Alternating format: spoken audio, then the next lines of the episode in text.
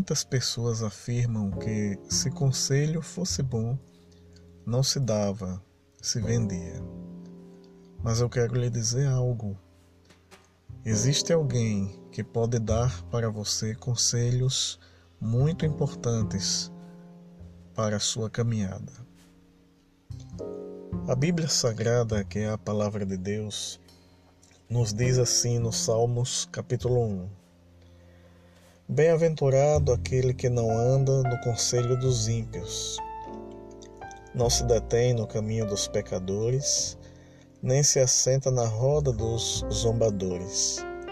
Pelo contrário, seu prazer está na lei do Senhor, e na sua lei medita dia e noite.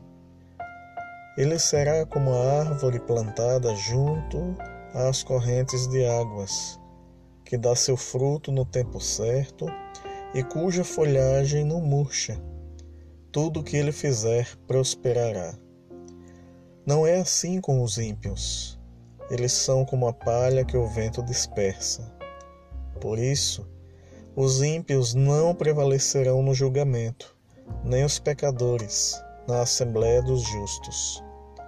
Porque o Senhor recompensa o caminho dos justos mas o caminho dos ímpios traz destruição.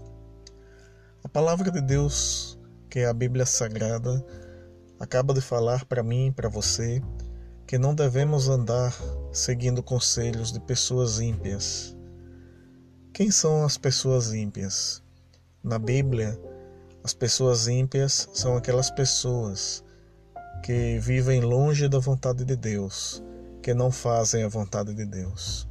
Portanto, busque conselhos através da Bíblia Sagrada, que é a palavra de Deus, e certamente você terá conselhos certos para a sua caminhada.